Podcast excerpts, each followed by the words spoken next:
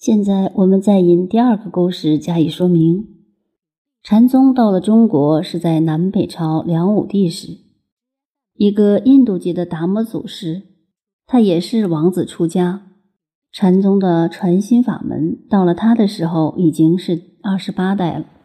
我们知道，到了我国宋朝的初年，印度的佛教整个没有了，阿拉伯文化的侵入，伊斯兰教权力统治了印度，所以宋朝以后，印度连佛教的文献都没有。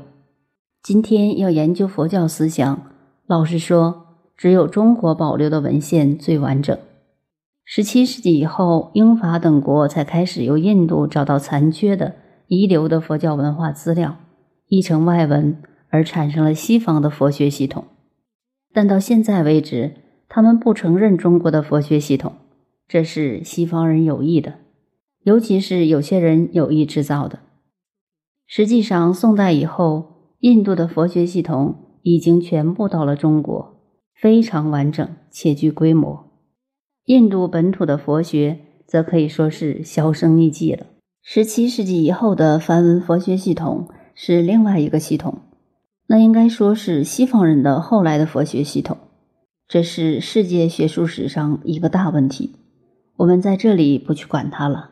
达摩祖师是在隋唐以前，梁武帝这个阶段从印度把禅宗带到了中国，后来流传下来。到唐代传至禅宗的六祖，广东的慧能就是中国的第六代禅宗祖师。他没读过书，却成为了不起的人物。在中国文化史里，这一段相当于是佛教的革命，推翻了一文解义的经典研究，产生了中国文化中一股佛教的新精神。六祖下来，后来有一个和尚巨知禅师。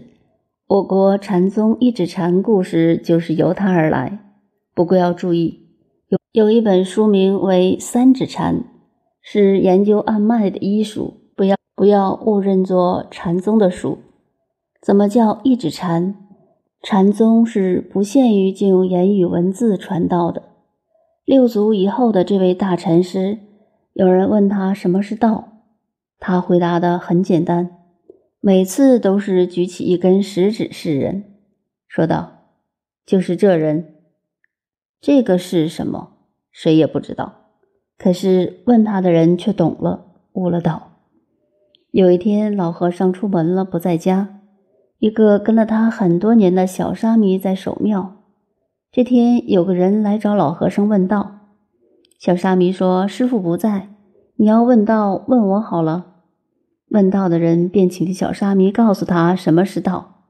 小沙弥学师傅的模样，举起一根食指，向那问道的人说：“这个。”那个问道的人很高兴，跪下来了，因为问道的人真懂了，悟了道。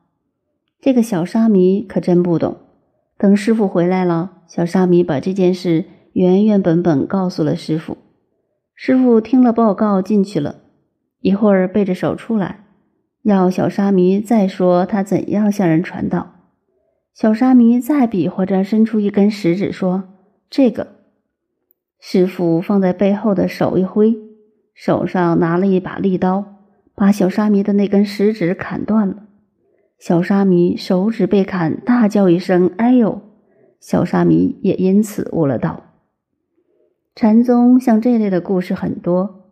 我们不管禅宗的道，这里所提到的几个故事，跟孔子说的“身乎吾道，以贯之”，不是一样吗？这是由禅学回头来看《论语》，发现孔子也和一指禅一样。他说的“一以贯之”这个“一”字是什么东西？曾子听了，也等于加些的微笑一样，说：“是我懂了。”曾参懂了以后，孔子出去，门人们围着曾子问老师说了什么。可见孔子对曾参说这段话蛮不简单的，所以同学们才问他到底什么意思。曾子于是回说：“夫子之道，忠恕而已矣。”实际上意思是说，你们不要问，你们的程度还没有到嘞。